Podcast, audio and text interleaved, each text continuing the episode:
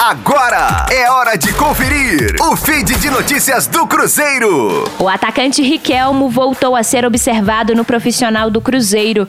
Após passar os últimos dias da semana passada treinando com o profissional, ele também foi utilizado no segundo tempo do jogo treino com o Boa Esporte no último sábado na Toca da Raposa 2.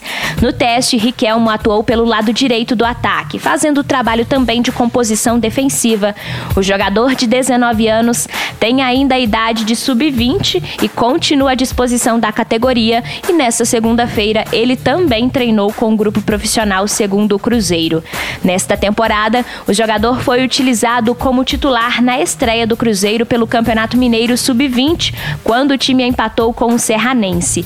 No ano passado, Riquelmo foi titular em dois jogos seguidos no profissional. Jogou contra o Confiança pela Série B e diante do CRB na Copa do Brasil, no time comandado por Enderson Moreira. Rosane Meirelles com as informações do Cruzeiro na Rádio 5 Estrelas. Fique aí! Daqui a pouco tem mais notícias do Cruzeiro. Aqui, Rádio 5 Estrelas.